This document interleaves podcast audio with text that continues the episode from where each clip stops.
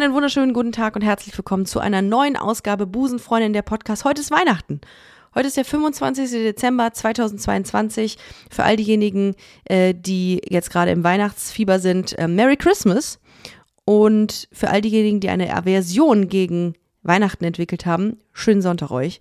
Vielleicht sitzt ihr gerade irgendwie zu Hause und habt keinen Bock auf den ganzen Bums. Vielleicht, ja, seid ihr einfach froh, nicht die Familie zu besuchen und zu Hause eure Ruhe zu haben. Für all die anderen, ähm, ja, schönes Fest mit der gesamten Familie und ähm, ja, habt äh, harmonische und wunderschöne Weihnachtstage. Heute geht es um ein wichtiges und vor allem aktuelles Thema, nämlich um die Revolution im Iran. Dort wird aktuell laut der Journalistin Gilda Shahebi feministische Weltgeschichte geschrieben. Auslöser für die Proteste im Iran war der gewaltsame Tod der 22-jährigen Masha Amini, weil sie ihr Kopftuch nicht richtig trug. Mitte September wurde sie verhaftet und starb dann wenige Tage später im Gewahrsam der Sittenpolizei. Seit der Islamischen Revolution von 1979 herrscht im Iran Kopftuchzwang. Das Regime begründet diesen Kopftuchzwang mit der Verführbarkeit der schwachen Männer. Seit Aminis Tod fordern insbesondere junge Menschen im Iran ein Ende der Kleidervorschriften und vielfach auch das Ende des islamischen Regimes. Seit Aminis Tod fordern insbesondere junge Menschen im Iran ein Ende der Kleidervorschriften und vielfach auch das Ende des islamistischen Regimes. Menschenrechtler gehen davon aus, dass mittlerweile mehr als 18.000 Menschen verhaftet und mindestens 470 getötet wurden. Der zentrale Protestslogan lautet Frau, Leben, Freiheit. Ich spreche mit Neger heute über ihre Flucht aus dem Iran nach Deutschland, als sie elf Jahre alt war, über die aktuellen Proteste im Iran und wie sie die Berichterstattung wahrnimmt und was man tun kann, ganz konkret, um seine Solidarität zu zeigen. Außerdem erzählt mir Neger, wie ihr Weg in die Comedy aussah. Grüße an Antenne Bad Kreuznach, by the way. So, und jetzt geht's los mit Busenfreundin, der Podcast. Busenfreundin, der Podcast mit Ricarda Hofmann.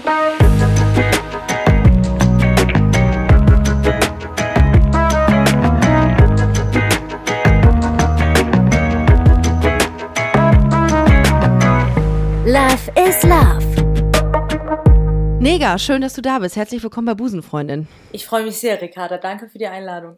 Nega, für den Fall, dass jetzt Leute sagen, wow, das N-Wort, sagt Ricarda, gleich äh, gerade in einem sehr harmonischen Ton, nein, äh, da muss ich euch jetzt äh, kurz den Zahn ziehen, das ist dein Vorname. Das ist äh, leider, leider mein Vorname, aber äh, ja. Gut für dich, kenne, sonst wäre es echt komisch, ne? Ich, ich kenne ja, ich kenn ja dein Stand-up dazu. Ähm, vielleicht der eine oder andere oder die eine oder andere nicht. Ähm, wie oft wirst du damit konfrontiert mit deinem Namen? Du bist Stand-up-Comedian, ist natürlich hervorragendes Material, ist Comedy Gold, ne? Kann man ja schon viel zu machen. Ähm, wie oft wirst du damit konfrontiert? Wie oft musst du dich erklären? Ich glaube, ich wurde so oft damit konfrontiert, dass es mir schon nicht mehr auffällt. Ne? Also es, es kommt gar nicht mehr in mein Bewusstseinsfeld. So, es ist so normal ja. geworden. Aber so die ersten Jahre in Deutschland ist es mir immer sehr aufgefallen. Das war häufig. Also eigentlich jeder hat gelacht oder Witze drüber gemacht oder äh, manche waren auch beleidigt. Ne? Das ist ja. Das steht tatsächlich auch in deinem Wikipedia-Eintrag. Da habe ich ja, das ist ja meine meine äh, Recherchequelle Nummer eins für den Anfang, um mir ein Bild zu machen. Und da stand drin drin, ähm, und das ist ja auch eher selten, äh, dass sowas drinsteht, dass du wegen deines Vornamens in der Schule und äh, im Anschluss auch daran oft gemobbt wurdest. Ja, kann man glaube ich so sagen. Damals ist es mir halt persönlich nicht so aufgefallen, ne, weil ich dachte, oh, ich bin aber beliebt, ne, weil das war so, äh, du checkst ja gar nicht, dass sie sich so krass lustig machen über deinen Namen. Aber im Nachgang dachte ich schon, ja, das war schon heftig, ne, was da auf dem Schulhof passiert ist. Da gab's ja so einen ganz schrecklichen Song von Beat Hyde, ich werde den Namen nicht sagen, aber ja. war ein ganz schlimmer Song und den haben sie quasi zitiert, haben gelacht, getanzt und äh, haben mich damit so geärgert. Und ja, so ging es eigentlich immer weiter, bis ich dann gecheckt habe, was das ist. War das eigentlich ausschlaggebend dafür, dass du dann irgendwann eine Comedy-Karriere angestrebt hast? Weil es ja oft so, ne? Wenn man irgendwie Mobbing-Erfahrungen in seiner Vergangenheit gemacht hat, dann ähm, baut man Mauern auf und plötzlich merkt man, ha, ich kann lustig sein und damit ähm, meinen Schmerz irgendwie in eine andere Kunstform umwandeln. War das bei dir auch so? Das hast du sehr schön, glaube ich, auf den Punkt gebracht. Wir Opfer. So, wir, sind, wir sind einfach Opfer. Man kann es nicht anders sagen. kann man nicht anders sagen. Obwohl man so stark nach außen wirkt immer und denkt, wow, ja. Bühne, hier, da oder ja, in der Öffentlichkeit. Aber das ja. ist letztendlich der Schmerz dann, ne? Klar. Und ich muss halt als kleines Mädchen, musste ich halt so einen Weg für mich finden.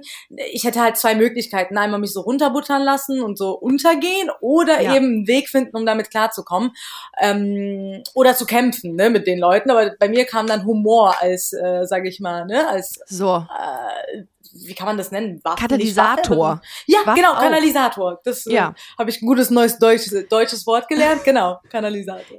Ja, Katalysator. das ist, das Ja. ist, äh, im Grunde ist es das, weil man, ähm, wenn man irgendwie nicht weiß, wohin damit, ne? Also d- das ist, glaube ich, vielen Leuten nicht bewusst, äh, die dann sagen, wow, du stehst auf einer Bühne, gerade wie du es auch gesagt hast, du bist, du bist so selbstbewusst und so.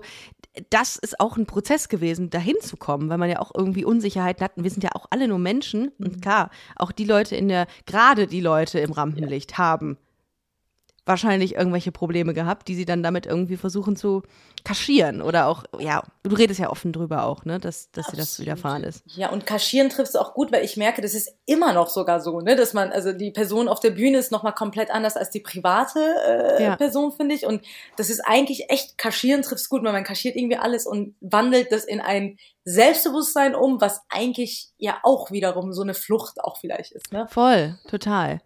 Ähm, wir haben uns, ich glaube, wann war das? 2000, wir haben uns in der Pandemie, haben wir uns kennengelernt. Äh, da haben wir an einem Projekt zusammengearbeitet und es hat mir sehr viel Spaß gemacht, weil du so sprudelst von, äh, von Ideen, äh, voller, voller Energie bist du und ähm, hast Bock und das hat man total gemerkt, als wir ähm, an dem Projekt gearbeitet haben, an einem Comedy-Projekt. Und ähm, da habe ich noch gedacht, äh, dass man hat dich lange nicht auf dem Schirm gehabt und plötzlich warst du überall gefühlt. Also das war irgendwie, das war sehr cool, freut mich total. Ist es oft vorgekommen, dass du irgendwie in diese gleiche Rolle oder in diese gleiches, in das gleiche Fahrwasser wie Inissa Amani irgendwie äh, gedrängt wurdest? Weil das, ähm, da habe ich noch anfangs gedacht, äh, witzig, wir sind bestimmt irgendwie, keine Ahnung, nicht verwandt, will ich nicht sagen, aber irgendwie so gleicher Schlag, Typ, auch humortechnisch. Äh, ist das oft vorgekommen?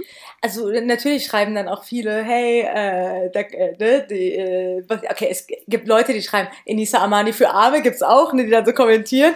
Oder äh, halt, Danke, ne, du Opfer. Aber es ist für mich natürlich ein super Kompliment, weil ich habe ja als Jugendliche immer, äh, Enisa war ja so die erste Frau, und das darf man gar nicht unterschätzen, mit Migrationshintergrund, die wirklich in die Voll. Öffentlichkeit gekommen ist, in einem Zeitpunkt, wo es wirklich noch wesentlich schwieriger war, äh, Ja. ähm, äh, sage ich mal, für Frauen mit Migrationshintergrund eben, ne, Voll. die in die Öffentlichkeit zu kommen. Und als sie kam, das war für uns Mädels, ne, also für mich als Iranerin war das so, oh mein Gott, eine Perserin bei Stefan Raab. Und ich habe mir ihre Videos rauf und runter geschaut und so, also das ist echt, äh, sie hat, sie spielt eine sehr wichtige Rolle. Und deswegen ist es, ich werde oft verglichen, also äh, das Mm, ist, das- aber das ist für mich das schönste Kompliment. Auf der anderen Seite ist es auch ziemlich dumm von Menschen, so alles über einen Kamm zu scheren, weil ähm, zwei Frauen auf der Bühne sind, werden die per se erstmal miteinander verglichen. Und früher, also als ich, früher, als ich angefangen habe, irgendwo so 2012 rum, ähm, oder sogar noch früher, war es, jede Frau, die auf die Bühne ging, wurde erstmal mit Caroline Kebekus verglichen. Alle. Sofort, sofort. Es So, ist einfach weil es ja, weil's ja keine andere gab. Das war ja auch nicht möglich und nicht denkbar, eine ganz andere Humorfarbe da reinzubringen. Es ist eigentlich auch ein bisschen schwierig, da wieder rauszukommen, wenn man sagt, ey Leute, ich bin ein Individuum, ich habe mit Inissa ja im Grunde gar nichts zu tun, ich habe ja meinen eigenen Style. Ist ja auch nervig dann, oder? Ich habe äh, tatsächlich unter einem Video, ne, war das äh, auf TikTok, da hat mir eine andere Kollegin von mir, die Maria äh, äh, Clara Grobler, ist ja auch Ja. Comedian, Ja. hat mir dann äh, ein Video geschickt und da stand drunter wirklich drei verschiedene Namen, denen ich ähneln soll. Ne? Caro stand drauf, wo ich denke, Caro und ich haben Natürlich. auch absolut gar nichts, gemeinsam. Nichts, ne? aber es wird per se ist das Regel Nummer eins, dass man erstmal eine Frau mit Caroline Kebekus Äh, vergleicht. Genau, Ja. genau. Und äh, Enisa war dann, äh, ne, ein Enisa und ich weiß nicht, äh, war das sogar Maria oder, also die haben mich mit drei Frauen dann innerhalb eines Videos dann verglichen und dann Ja. denkt man sich so, äh, jeder hat ja so eine eigene, ich glaube, aber Menschen brauchen da immer so Kategorien, ne, Schubladen. die, äh. Schubladen.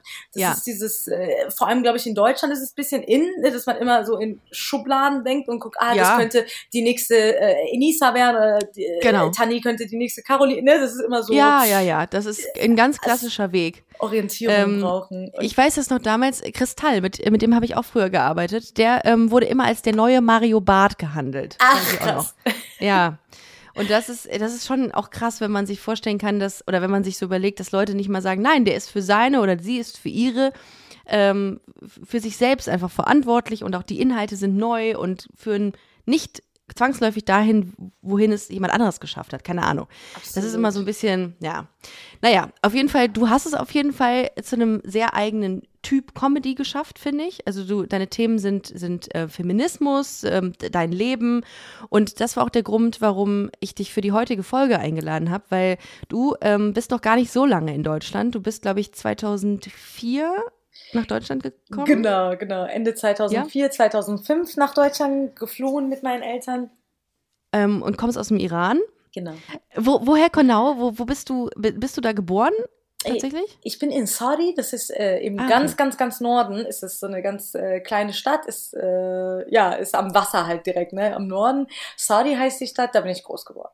Dann bist du 2004 mit deiner Family, mit deiner Mutter und deinen, ähm, deinem vier Jahre älteren Bruder nach Deutschland gekommen, nach Wiesbaden. Wie war das? Also wann habt ihr entschieden, nach Deutschland zu kommen und war Deutschland gesetzt oder war, waren noch andere ähm, Länder noch irgendwie auf eurer Agenda, wo ihr hättet hingehen können? Also ich war auch echt verwundert, warum Deutschland. Ich glaube, weil halt, äh, weil mein äh, Vater hatte Familie hier in äh, Deutschland. Ah, also meine Onkels haben hier gelebt. Und ich glaube, das war so als Orientierungspunkt ganz cool für die, jemanden zu kennen. Am Ende hat es halt gar nichts gebracht, dass man hier Familie hat, weil man sieht die sich dann eh nie. Aber ähm, meine Mutters Traum war immer nach Amerika. Aber das ist noch mal schwieriger. Ich glaube, Deutschland mhm. war einfach ein bisschen einfacher für uns. Und ähm, wann habt ihr euch damals entschieden, nach Deutschland zu kommen? Also aufgrund ähm, aufgrund politischer Ereignisse oder warum genau? Genau, meine Mutter äh, vor allem, äh, ne, mein Papa hatte, der war ja im Iran-Irak-Krieg, hat da auch äh, politische Probleme und äh, lange Geschichten, äh, die man jetzt so auf die Stelle nicht erklären kann. Aber meine Mutter vor allem, sie wollte immer, äh, dass ich eben in diese Freiheit aufwachse. Also die mhm. fand es immer ganz schlimm, äh, dass sie gesehen hat, ich war immer irgendwie künstlerisch begabt als Kind und war immer so frei und wollte immer europäisches Fernsehen sehen und hier und da. Und die meinte so, wir leben in einem Land so du kannst all das, was du willst, nicht ausleben und wo ist, wo soll es hinführen für meine Tochter? Und die hat halt dann auch immer so ein Bild beschrieben, wie ich von der Schule gekommen bin und immer so, so sofort mein Kopftuch ausgezogen habe, weil äh, ich es anscheinend nicht so angenehm fand in meinem Alter damals. Und da hat sie gesagt, oh nee, soll meine Tochter gezwungen werden, für immer mhm. ein Kopftuch zu tragen? Eigentlich ehrlich. Aber wart ihr, wart ihr religiös? Also war, war deine Familie so, dass die gesagt hat, ja, dann zieh doch dein Kopftuch ab, alles easy? Oder war das schon so, dass das mit mit äh, Diskussionen verbunden war, wenn du das nicht wolltest? Ähm, also ich war eigentlich die religiöse. Ich war religiös als Kind. Ich habe immer irgendwie äh, so eine spirituelle Verbindung gesucht und habe sogar viel Koran äh, ne, gelesen und war eigentlich so die religiöse in der Family. Aber meine Eltern gar nicht. Ne? Die sind eigentlich eher so die halten nicht so viel von Religion, ne? Die glauben irgendwie an Gott, aber halt nicht, äh, sind jetzt nicht die religiösesten Menschen. Und äh, ja, genau. Ich habe letztens, ähm, es fällt mir gerade ein, einen Film gesehen, der heißt Die Schwimmerinnen, glaube ich. Ähm, da ging es auch um die Geschichte ähm, einer iranischen Familie und ähm, insbesondere wurde so dieses ganze, ähm, nee, iranisch, Entschuldigung, syrisch, das war eine syrische, mhm. syrische Familie und da ging es um dieses, diese ganze Flüchtlingsthematik 2015 und ähm, auch da war das Thema, dass sich die, die Kinder, die ähm, ja, die, die sehr sportlich waren und auch viel trainiert haben, um ähm, bei Olympia mitzumachen und im Schwimmen, ähm, dass die sich nicht so wirklich ausleben konnten und das leben konnten, wonach sie oder was ihre Leidenschaft war. Mhm. Und äh, da hat Matthias Schweighöfer auch mitgespielt bei diesem, ähm, in diesem Film. Ist mir gerade eingefallen, tut nichts zur Sache. Völlig Aber egal. passt, passt gut zusammen, genau so, ja, genau so. Ja, wie alt warst du zu dem Zeitpunkt? Elf? elf? Ja, so da warst elf. du elf. Mhm. Äh, da hatte man ja auch schon so ähm, so Wurzeln geschlagen auch in seinem Leben, ne? Freunde. Total. War das nicht auch richtig scheiße dann für dich, da wegzugehen? Also am Anfang war ich so übermotiviert, ne, weil ich habe halt viel deutsches Fernsehen geschaut. Wir hatten äh, so ein Kanal, also Super RTL war, konnten wir empfangen mit so heimlichen Satelliten, die eigentlich so verboten sind im Iran. Und äh, da habe ich immer deutsches Fernsehen geschaut und dachte mir, wie cool ist es denn da, ne? Also es war so, äh, äh, ja. schien alles so bunt und schön, die Puppen sahen geiler aus. Ich so, ey, Mama, lass doch auch dahin, ne? Und ich glaube, ich habe das auch ein bisschen manifestiert und war schon happy, aber als ich dann angekommen bin, als dieser Punkt kam, dachte ich so, okay, let's go back. Das war so total kalt und äh, andere Kultur und die Puppen habe ich nicht gefunden, weil die waren im Karstadt irgendwo oben, also die konnten man nicht so einfach finden äh, ne, zum Kaufen. Ich dachte, Süß. ja, das war schlimm und dann wollte ich einfach nur zurück erstmal. Aber du hast kein, du hast kein Deutsch gesprochen, kein Wort, oder? Kein Wort. Boah. Das stelle ich mir auch heftig vor, wenn du so richtig so als Kind irgendwo hinkommst und du so gar nicht einschätzen und einordnen kannst, wo du da gerade bist. Also du weißt schon, wo du bist, aber was das soll, aus welchen Gründen und wie lange man da bleibt und wie, ob es gut ausgeht oder ob man irgendwie, man weiß es ja nicht, ne? Hast ja. du denn ähm, schnell Anschluss gefunden? Das geht ja dann wiederum in der Regel einfacher, wenn man klein ist. Ne? Ich habe ziemlich schnell äh, den Anschluss gefunden. Ich weiß auch nicht, weil ich habe irgendwann mal so, das war wie so, eine, wie, so ein, wie so ein Schalter in meinem Kopf, der dachte, okay, jetzt musst du dich anpassen. Ne? Ich glaube, äh, das war schon als Kind irgendwie meine Stärke, mich irgendwie so anzupassen an Situationen. Und ich kenne den Moment noch ganz genau, weil ich wollte eine Cola haben. Wir in der Bar mit meiner Mutter im ECE. Und ich so, Mama, ich will eine Cola. Die so, oh, ich kann doch kein Deutsch, ist kompliziert und so. Ich so, ich gehe holen. Die so, nein, kannst du nicht machen. Und dann bin ich hin und habe mit Händen und Füßen und irgendwie irgendwie gestikuliert und habe bei dieser Frau halt diese Cola bestellt. Ja. Und das Gute war, und da kommt der Punkt, wo ich sage, Integration beidseitig, die war so süß, die Frau, ich werde es nie vergessen, die war nicht so, äh, die kann kein Deutsch, die war so süß und zuvorkommt. Und ich glaube, wenn du dann so eine positive Erfahrung machst in dem Moment, bist du dann mutig weiterzumachen. Ne? Und dann dachte ich, oh, Voll. oh, hat geklappt, mach ja. ich weiter so, ne? Wie so ein Hund, der Leckerlis kriegt und das funktioniert. Ja, Klickertraining. Ja. ja. ja. Klickertraining mit der deutschen Sprache, das ist oder deutschen Kultur.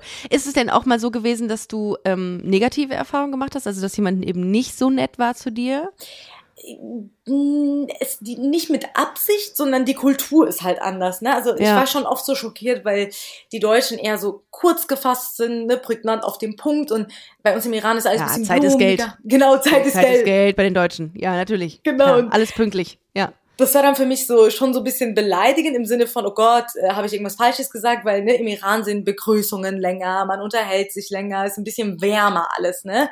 Und ja. es war grundsätzlich kühler, aber ohne Absicht, sage ich mal. Also ich hatte nicht so eine schlechte Erfahrung im Sinne von, ne, jemand hat mich beleidigt.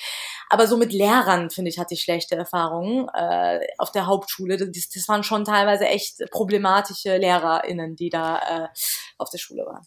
Aber dann bist du, dann bist du da in die Grundschule, geht man in die Grundschule mit in der El mit elf Jahren? Ich glaube in die fünfte Klasse bin ich. Ah, gekommen. okay, ja. fünfte. Einmal, ja. In der Hauptschule, und dann hast du aber weitergemacht und hast auch Abitur gemacht dann irgendwann, ne? Genau, genau. Das äh, Ding war, dass äh, ich dann, ich bin eigentlich so ziemlich abgerutscht auf dieser Hauptschule. Das war so eine richtige kleine Gangsterschule und äh, das war echt, äh, ja, ich habe auf einmal Zigaretten geraucht, also so, so komplett alles anders wie vorher. Ne? Früher so eine Streberin, nur in der Schule, nur gelernt gelernt und in Deutschland auf einmal komplett das andere, äh, Gegenteil. Aber ich hatte halt einen Opa, der äh, immer so wie so eine Bezugsperson für mich war im Iran und der meinte dann, du musst doch was werden und ich habe doch so viel auf dich gesetzt und dann bin ich dann aufs, äh, habe mich dann schnell hochgearbeitet, bin dann eben äh, auf eine private Schule. Okay, mein Opa hat auch gezahlt, hat ein bisschen Geld gehabt und dann äh, habe ich dort Jackpot. Ja, das war Jackpot. Jackpot. Ja. ja. Okay, ja gut, das, das hilft noch mal mehr. Und wenn, wenn jemand ist, der einem noch mal so ein bisschen so, ein, so einen Ruck gibt.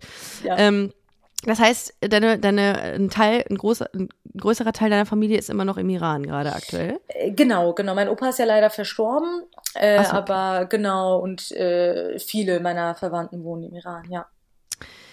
Ja, jetzt ähm, bist du, äh, bist du Comedienne. Das ist irgendwie, äh, ist das, war das geplant? Also war das, äh, bist du, hast du das damals schon für dich so gesehen, äh, okay, ja, das ist so ein bisschen so diese Unterhaltungsbranche, Showbranche, das ist meins, oder hat sich das irgendwie ergeben? Ja, Unterhaltungsbranche habe ich gesehen, aber so eher Richtung Moderation. Ich dachte, das ja. wird so eher moderieren oder keine Ahnung, äh, irgendwann mal TV-Moderatorin. Ich habe ja auch beim Radio gearbeitet, ne? Radio Frankfurt. Ah, genau. Und dann hast du bei Antenne Kreuznach hast du äh, Sendungen moderiert. Genau. Alter Vater. Ja aber voll krass irgendwie da jemand, der irgendwie ähm, mit elf noch nicht die deutsche Sprache konnte und dann so, so dann moderiert hat und mit Sprache ähm, quasi umgegangen ist. Das ist mega geil. Das ist richtig krass, voll beeindruckend, wie das ja, dann passiert ist. Danke, aber das, ich habe die, ich war so eine schlechte Moderatorin, Ricarda. Das war wirklich, das konnte man, das hatte keine Zukunft da. So viele Sprachfehler. Ich habe die alle Städte falsch, äh, falsch ausgesprochen. Dieser Sender, Antenne Bad Kreuznach, hatte noch nie so viele geil. Anrufe, wie als ich da wie war. Geil! So, ja, aber das ist doch wieder lustig. Das ist ja fast wieder lustig in der Retroperspektive. Ja, ist so, ist so. Okay. Ja. Bad Kreuznach. Ja, wie haben die dich eingestellt? Wie hast du es wie hast du's hingekriegt, dass du da einen Job gekriegt hast? Nee, Ich war ja erstmal bei An Antenne Frankfurt und Ah. äh, der Chef meinte Oh. immer, ja, du hast eine gute, rauchige Stimme. Das gehört ja alles zusammen. Ja, ja. Und äh, da hat er gesagt, ja, Sexy. Genau. Das sexy. Das schaltet die Leute ein. Ja, ja.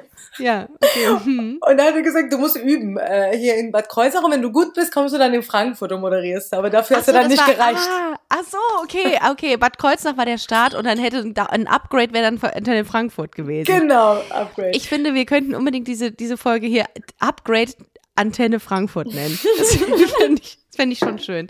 Äh, okay, das finde ich geil. Gut, ja. Da freuen die sich. Aber das Geile war, die haben mich ja auch noch, da war so ein Send, nicht der, nicht der Chef, sondern die hatten so einen Ja. Mhm. Programmchef in Frankfurt und der hat dann gesagt, komm, äh, du machst mal so eine Probemoderation. Und das werde ich nie vergessen, das war so schlimm für mich. Äh, hat dieser äh, Programmchef dann mich so moderieren lassen und da hat er gesagt, jemand mit einem Straßenslang wie du wird es nie wirklich im Radio schaffen und so, ne, bei Antenne Frankfurt. Und dann bin ich so heulend nach Hause gegangen, bin dann nie wieder hin, der hat mich so richtig rausgeekelt. Und Da frage ich mich auch manchmal, was in diesen, was in den Köpfen solcher Leute vorgeht, ne, die einem dann irgendwie sowas sagen. Ja. Ich habe tatsächlich Ähnliches erlebt. Ich habe bei Antenne Düsseldorf ein, äh, ein Praktikum gemacht. Ähm, da kannst du ja ungefähr, also ich, habe es nie bis zur Moderation geschafft. Ich durfte nur O-Töne einholen. Grüße an die Kollegen und Kolleginnen von Antenne Düsseldorf, die mich dann irgendwie zu so, keine Ahnung, zu so Taubenzuchtvereinen geschickt haben, weil da irgendwelche neuen Eier gelegt wurden von irgendwelchen äh, Zuchthennen, die ich dann fotografieren musste, um das dann einer Moderatorin zu bringen, die das dann verarbeiten äh, durfte. Das war echt würdelos. Das war wirklich würdelos. musste ich auch machen. Aber irgendwie fand ich es geil. So im Nachgang hat's immer, hat's immer, war, waren das immer Geschichten, die ich dann erzählen konnte. War auf jeden Fall richtig würdelos. Ähm, wie, wie ist das für dich, wenn du jetzt gerade ähm, in der aktuellen Zeit den Fernseher mal anmachst oder ähm, wenn du äh, den Insta-Account von Joko und Klaas dir anguckst und die Bilder siehst aus dem Iran? Wie ist das dann? Was macht das mit dir, wenn du es siehst? Also das macht, glaube ich, sehr, sehr viel mit mir und mit sehr vielen anderen Menschen, die die Bilder sehen. Ja, und ich habe letztens auch darüber nachgedacht. Das ist echt eine gute Frage, weil wenn du ständig diese Bilder siehst, wie in deiner Heimat, Kinder, Frauen, queere Menschen, viele queere Personen, Männer einfach Voll. gefoltert werden. Also und das einfach nur, weil die ein ganz normales Leben führen möchten, wie wir es jetzt Ja. gerade hier führen. Es ist so, also das ist furchtbar, furchtbar, furchtbar. Es tut im Herzen weh und einfach jedes Mal eine Gefühlseskalation. Ne? Also es ist ganz schlimm.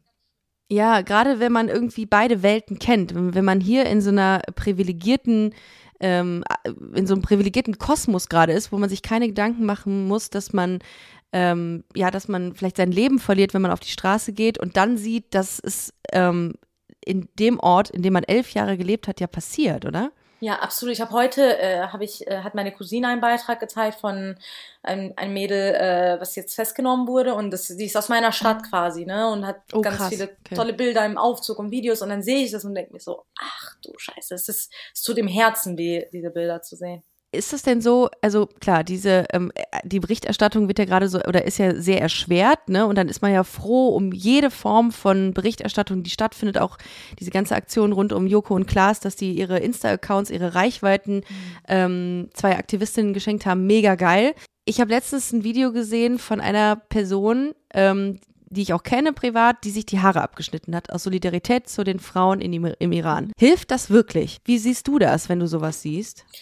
Also ich glaube, wenn man, wenn, wenn Menschen im Iran diese Bilder sehen, dass das schon extrem viel Mut macht. Ne? Also Mhm. ich glaube, diese Bilder zu sehen, gerade äh, wenn es auch nicht persi persischstämmige äh, Personen sind, äh, die das Mhm. machen, ist es unglaublich bewegend für die Menschen und die sind so dankbar, weil ich kriege ja auch Nachrichten aus dem Iran und die sind dankbar um jeden Move, ob das eben Haare abschneiden ist oder einfach Ja. nur einen Beitrag teilen oder ein Kommentar. Also alles, was ansatzweise Energie dahin schickt und einfach nur Aufmerksamkeit schafft für die Menschen, die wirklich ihr Leben riskieren, ist meiner Meinung nach wertvoll und äh, ja, gut. Ich habe mich ähm, so ein bisschen in die, in die Rechtslage der Frauen letztens ein, eingelesen ähm, und bin wirklich nach wie vor richtig schockiert. Also nicht nur was die queeren Rechte angeht äh, in, in, in Iran, sondern tatsächlich auch die, also du musst dir mal vorstellen, also was, wem sage ich das, äh, dass, dass das Leben einer Frau die Hälfte wert ist von Ja. einem Mann. Da bin ich fast hinten übergefallen, als ich das gelesen habe. Mhm.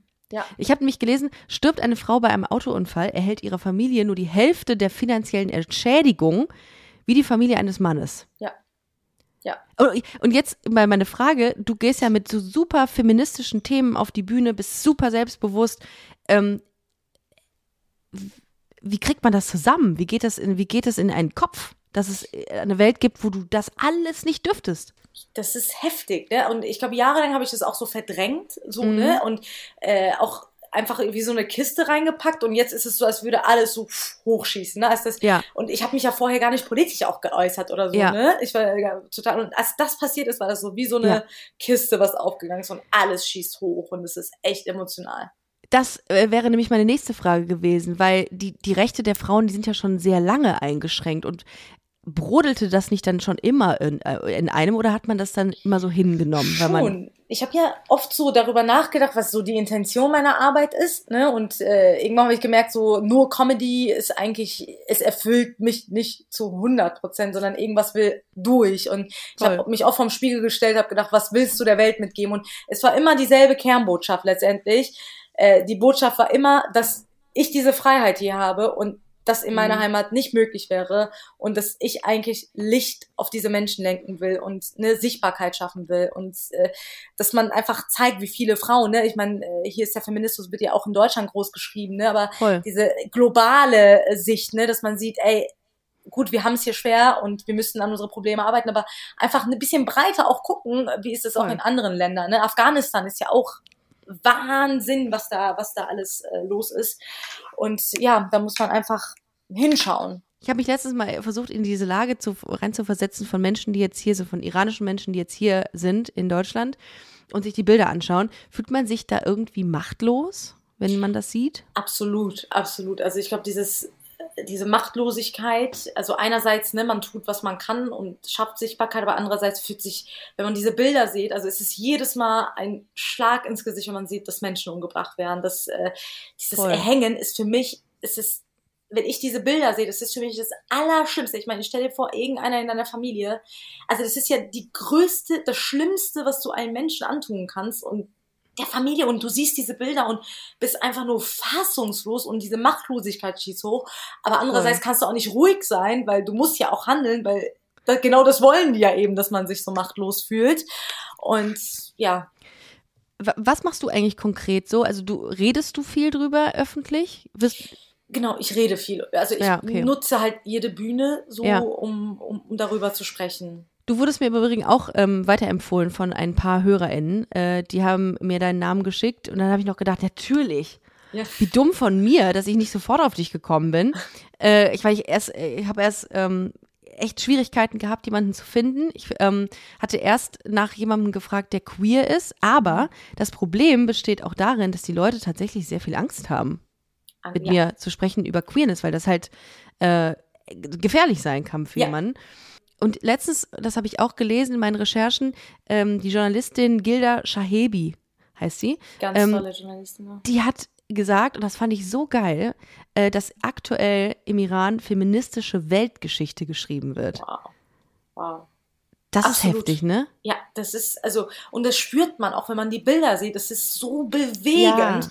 Und ja. überleg mal, wo das jetzt alles, ne? Die hängen an der Times Square in London. Also, äh, alle Promis der Welt, ne? ich finde in Deutschland hat es noch länger gebraucht, aber wirklich äh, global gesehen, ne? selbst Kim Kardashian war einer der ersten, die es gepostet hat, Gigi Hadid, Justin Bieber, also ne, das ist, hat so eine starke Bewegung und Ja. das, was die geschafft haben, äh, ist echt unfassbar wertvoll für wirklich alle Frauen weltweit, die unterdrückt sind und auch für uns, ne, weil ich denke, auch, also ne, diese Gleichberechtigung herrscht ja immer noch nicht in allen Ländern zu 100 Prozent und äh, auch hier sind wir nicht so. Also, ne, also ich glaube, es müssen wirklich auch die Frauen in den unterdrückten Ländern frei sein, damit wir auch hier wirklich frei sind. Also Boah, ist das, wirst du eigentlich viel eingeladen gerade zu, zu ähm, um ähm, als Sprachrohr iranischer Frauen zu fungieren? Wahrscheinlich, sehr viel, oder? sehr viel. Ja. Ja, ja, Okay. das war echt äh, die letzten Monate zusätzlich zu Comedy kennst du ja auch, ne, wenn man ständig unterwegs ist, ist es natürlich nochmal äh, echt enorm viel, viele Termine gewesen, die dazugekommen sind. Ja. Und äh, ja, aber genau. Ich, Aber eigentlich ja auch ähm, ganz geil. Du hast eben gesagt, irgendwie muss man ja auch wissen, ob Comedy, also reine Comedy, reine Komik einen so erfüllt. Weil ich habe manchmal das Gefühl, bei mir ist es so ähnlich, dass es auch dieses Thema Queerness irgendwie, ähm, also das zu verbinden mit Comedy ist halt so schön, wenn man dann so einen Impact hat. Ne? Also früher war es irgendwie weiß ich nicht, Otto, der dann irgendwie so gar keine politische Haltung mitgebracht hat, was auch völlig okay ist. Aber das würde mich halt auch nicht so wirklich erfüllen. Mhm. Und ähm, wie du es gesagt hast, das ist irgendwie geil, wenn man Leute empowert.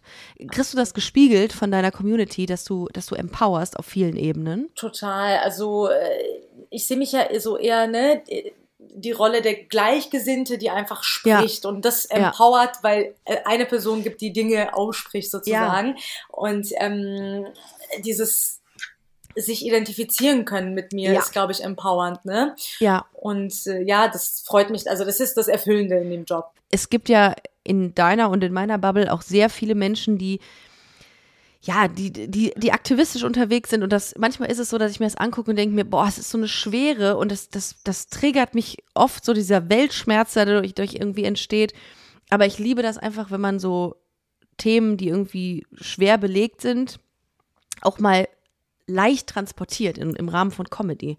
Ich war letztens, ich war mal vor einiger Zeit, war ich bei einer offenen Bühne das, ähm, für all diejenigen, die das nicht kennen, das ist eine Open Stage, da treten Comedians auf und testen Gags. Und da warst du und du hast richtig abgerissen. Da habe ich doch gedacht, was macht die hier eigentlich? Die braucht doch gar nichts mehr testen. Das ist ja alles safe. Ist doch alles runtergespielt. Krass, du. Ähm, oh, das war in der Altstadt hier in Köln. Äh, das war. Ach, das hat äh, Manuel 221, ne? Das hat Manuel Wolf ah, moderiert, genau. Okay, und, ähm, und da hast du, da waren so ein paar Comedians, wo auch einer dabei war, der ähm, die ganze Zeit äh, frauenverachtende Gags gemacht hat. Oh und ich dachte mir, Alter, der wird's nicht einfach haben jetzt. Und das Publikum hat das sofort eingeordnet, was er auf der Bühne gemacht hat. Und dann kamst du danach oder so und alle waren einfach nur so froh, dass jemand äh, da war, die, die für Gleichberechtigung steht und für Diversität und Oh, und alle so haben so durchgeatmet, das weiß ich noch. Das war so krass. Ah, das war der ja. Abend. Darüber erzähle ich wirklich oft, weil da war ja? ich irgendwie, ich bin ja selten bei Open Mics tatsächlich. Ja. Und als ich da war, war dieser Typ, und da fand ich es aber auch cool von Manuel Wolf, der hat den so fertig gemacht danach. Auch, der hat den ja für immer Hausverbot gegeben. Und genau so muss man handeln bei solchen Gags weil der Typ war auch so null einsichtig danach. Der hat ja ganz schlimme Sachen wie Frauen als äh, in der Abwehr. Was hat der? Der war ganz Forget it. Das war, ich krieg's noch nicht mehr.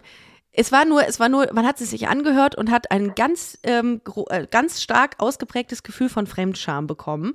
Ähm, wirklich so ein Typ, der äh, die toxische Männlichkeit äh, in Person war. Äh, und das habe ich dann gesehen und habe gedacht, ei, ei, ei. Das passiert manchmal, dass, dass jemand auf einer Bühne ist, sich ausprobiert und man weiß nicht vorab, ähm, was er für ein Set mitbringt.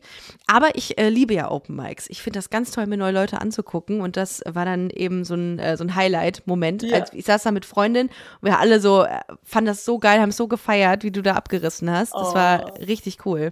Würdest du sagen, ähm, Stand-up-Mic-Shows, also so Open Mics, sind gute Dating-Spots eigentlich? Leider gar nicht.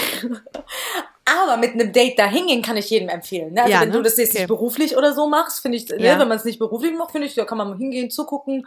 ich, hab mich letzt, ich wurde letztens gefragt, ob ich eine, äh, ob ich eine Dating-Idee habe oder wo man mal Leute kennenlernen äh, kann. Und habe ich nämlich einfach mal in den Raum geworfen, Comedy-Shows. Genau, also äh, als ich Nein gesagt habe, meinte ich für mich zum Flirten. Ach so, ja, dort, ja, ja. genau, das war so, äh, das wäre ein bisschen komisch. Aber ähm, Comedy-Dating. Ich glaube, so eine Dating-Show mit Comedians. Das könnte ich mir auch mal vorstellen. Ja, mein da, neues da, Format. So. Ja, und dann lernt man sich, da machen wir so eine, so ein, so ein äh, wie heißt das denn, so ein Speed-Dating. Äh, und zwischendurch kommt ein Stand-up von dir oder so zum Thema Dating. Why not? Holt man sich Tipps. So. Und, ja. Das ist eine gute Idee. Fände ich, ich auch mal, fand ich mal cool. Ja, aber ähm, um nochmal zurück zum Thema zu kommen, wir, wir, ihr hört, wir driften äh, regelmäßig ab, aber das ist, wenn man, wenn man jemanden aus der Branche trifft oder ähm, mit, mit so einem Comedy-Bezug, dann, dann fühlt man immer so, dass Passiert. der andere das Absolut. auch fühlt. Absolut. Was sind deine nächsten Termine? Was machst du im Jahr 23? Ja, oh, 2023 steht jetzt erstmal, also ich habe jetzt Urlaub und 2023 ja. steht erstmal für meine kleine erste Serie, äh, die wir für die ARD-Mediathek, habe ich ja letztes Jahr schon gelauncht und es geht jetzt ja. weiter, dafür drehen wir jetzt weiter. Ja. Und dann äh, halt wieder Tour. Oh, krass. Ja, du bist viel unterwegs, ne? Wie ist das Tourlife für dich? Ähm, anstrengend, muss ich sagen. Ich finde ich auch. Ich habe jetzt Sehr eine Tour hinter mir es ist schon, wo du sagst, also ich habe mal ausgerechnet, wir sind, wir haben eine kleine Tour gemacht, ne? Wir waren neun Termine. Äh, wir sind mit, wir haben einen Bus bekommen, mit dem wir gereist sind. Wir haben 4100 Kilometer äh, zurückgelegt. Das Wow. ist ähm, von Köln in die Westsahara, habe ich mir ausgerechnet. Ein One-Way. Und da habe ich noch gesagt, dieses Reisen ist so das, ähm, das Härteste am, äh, an dem Ganzen. Super hart. Also ich finde, äh, und auch im Hotel schlafen, ne, finde ich Mhm. ganz schlimm. Ich weiß nicht, ob du alleine bist dann immer, wenn du da bist. Nicht die ganze Tour war ich alleine, ähm, meine Freundin war teilweise dabei, dann geht's, aber wenn man alleine ist, ist es schon schwierig. Also alleine ist es wirklich, ich bin oft an meiner Grenze, was dieses Hotelleben und Reisen, ne? Dann Deutschbahn, Ja. heute war ganz witzig, da also ne, ich äh, habe mir jetzt, weil ich so lange reise, hole ich mir zum Beispiel erste Klasse Tickets, ja? Und dann Ja. musste ich mir zweimal von alten weißen Männern anhören, sie wissen aber schon, dass es hier die erste Klasse ist. Und ich so, Ah. bitte was? Also warum gehen Sie denn davon aus? Weil ich sah heute auch echt, ne, bisschen, äh, ich kam halt ne, von, vom Termin und hatte irgendwie so eine zerstreute Jacke und sah echt, ne, so mit Cappy und alles. Aber ich fand das dann so, da musst du dich ja noch mit sowas rumschlagen, denke ich mir. Ich so, ich hab gar Boah, wie übergriffig. Total, Wie übergriffig. total. Und zweimal hintereinander. Ich- Ich weiß nicht, was los war, ne? Also ich äh, weiß nicht, was ich heute ausgestrahlt habe. Der, und da habe ich zu den Ersten gesagt, ich so, sie wissen schon, dass es herabwürdigend ist, was sie machen und dass das nicht okay ist. Ja. Ja. das war gar nicht böse gemeint. Es verirren sich ja generell Menschen äh, mal in der ersten Fahrt. Und ich so, ja, warum gehen sie denn davon aus? Warum sagen sie es denn nicht zu der anderen Dame, die gerade hier reingelaufen ist und zu mir, ne? Wow. Äh, und- hatte das, denkst du, das hatte auch einen leicht rassistischen Hintergrund? Unbewusst ja. Unbewusst, Boah. aber ne, ich glaube, Ja. der hat das gar nicht, ich glaube, der wollte mir einen Gefallen tun in seinem Kopf, ne? Ah, Und vielen Dank, dass hat Sie mich zurück in meine zweite Klasse ähm, manövrieren wollen. Danke. Genau, weil Sorry. äh, ja, weil das so voll und Leute laufen rein, ne? Und dann in Ja, seinem voll. Kopf, äh, die denken ja, das ist eine Hilfe, ne?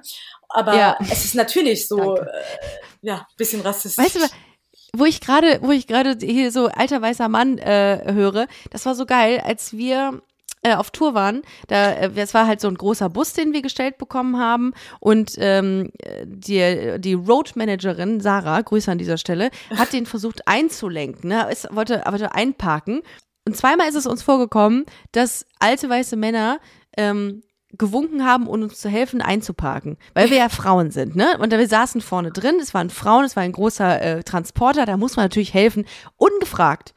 Ungefragt haben die gewunken, äh, wie weit, wie viel äh, Platz wir noch haben, um in diese Parklücke reinzukommen. Haben uns beide, ich saß vorne auch mit drin, richtig aufgeregt, was der sich rausnimmt, uns einfach ähm, hier einzuweisen. ja, und die checken das ja nicht. Die denken ja, die tun ein- einen Gefallen. Ja, ne? aber das ist nicht. Nee. Ich will das dann nicht. Ich krieg das auch so hin. Ja, und das äh, ist mir dabei eingefallen. Ja, passt perfekt. Ja. Genau so habe ich mich, genau so habe ich mich gefühlt. So, ja. Ja, das sind diese unterbewussten äh, patriarchalen ähm, Strukturen noch, die dann irgendwie trotzdem noch gelebt werden, ungefragt so Dinge zu tun. Absolut. Naja, aber können wir dich denn irgendwo sehen? Also ähm, gibt es noch ein paar Tourtermine, die, ähm, äh, die hier in der Nähe sind? Köln irgendwo? Kannst du das, weißt du schon auswendig oder? Ähm, Nächstes Jahr erstmal, glaube ich, weiß ich die Termine gar nicht, leider. Ich Okay, bin so dann- schlimm. dann- ich muss, guck mal, eigentlich müsste es jetzt wie aus der Pistole rausgeschossen kommen, aber Nein, um Gottes Willen. Ich konnte mir bis zum letzten Tag meine neuen Termine nicht merken. Das heißt, äh, es es sind nicht wirklich viele neue Termine auswendig. Aber dann gehen wir einfach auf nega.amiri bei Insta und checken deine Termine aus. Ähm, noch eine abschließende Frage zum Thema Iran. Ähm, was würdest du empfehlen, ähm, insbesondere äh, für Menschen wie mich, die jetzt keinen direkten Bezug zum Iran haben, aber trotzdem das, ähm, das ähm, trotzdem helfen möchten, trotzdem Solidarität zeigen möchten, was kann ich konkret tun?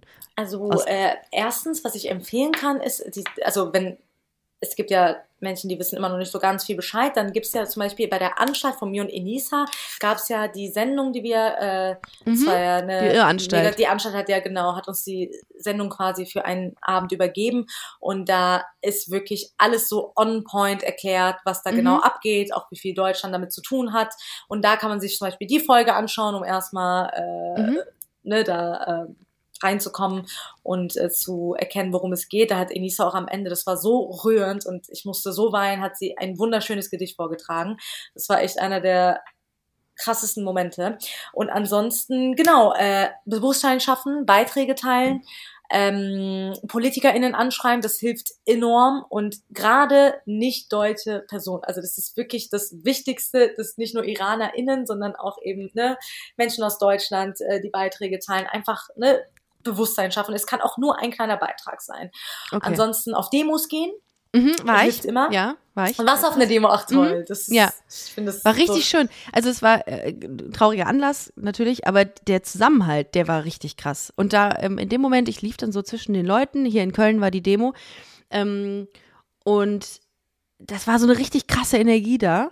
Und dann in dem Moment ist mir so klar geworden, Borikada, äh, was für ein krasses Privileg das hier gerade ist, dass du mit diesem Thema auf die Straße gehen kannst und keine Angst haben musst um dein Leben. Und andere Leute im Iran ähm, haben Angst um ihr Leben. Das wurde mir dann so bewusst und dann habe ich richtig so Beklemmungen gekriegt. Dann habe ich wirklich ja. so, so Anxieties. Das war richtig heftig. Ja, ja, genau, Demos und Aktivistinnen folgen, ne? Da können wir ein paar Namen vielleicht nochmal zusammenstellen oder so. Ja, voll gerne. schicken. Ja, sehr ne? gerne. Ja, Super. ja, also ja, danke dir auf jeden ja. Fall, dass du da auch Bewusstsein schaffst. Das ist so wertvoll und wichtig und ja. Dank, danke sehr. dir, dass du heute hier bei Busenfreundin warst und es hat mir sehr viel Spaß gemacht, ähm, ähm, trotz dieses äh, sehr traurigen, aber sehr, sehr wichtigen Themas, ähm, dass du hier warst und ähm, ich freue mich, dich ganz bald auf der Bühne wieder zu sehen oder auch im Real Life. Wir sind uns ja ein paar Mal äh, begegnet. Äh, ich wünsche dir auf jeden Fall alles, alles Gute und insbesondere ähm, lass uns, lass mich wissen, wann deine Serie wieder online ist ähm, und äh, äh, on air geht, weil da machen wir auch noch mal ein bisschen Werbung dafür.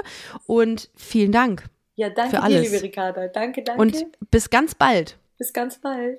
Ihr Lieben, äh, vielen Dank fürs Zuhören. Wir hören uns nächste Woche Sonntag wieder.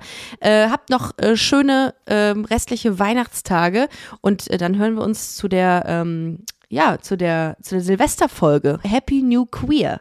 Ja, ein lustiges Wortspiel äh, mit äh, New Year und Queer. Haha.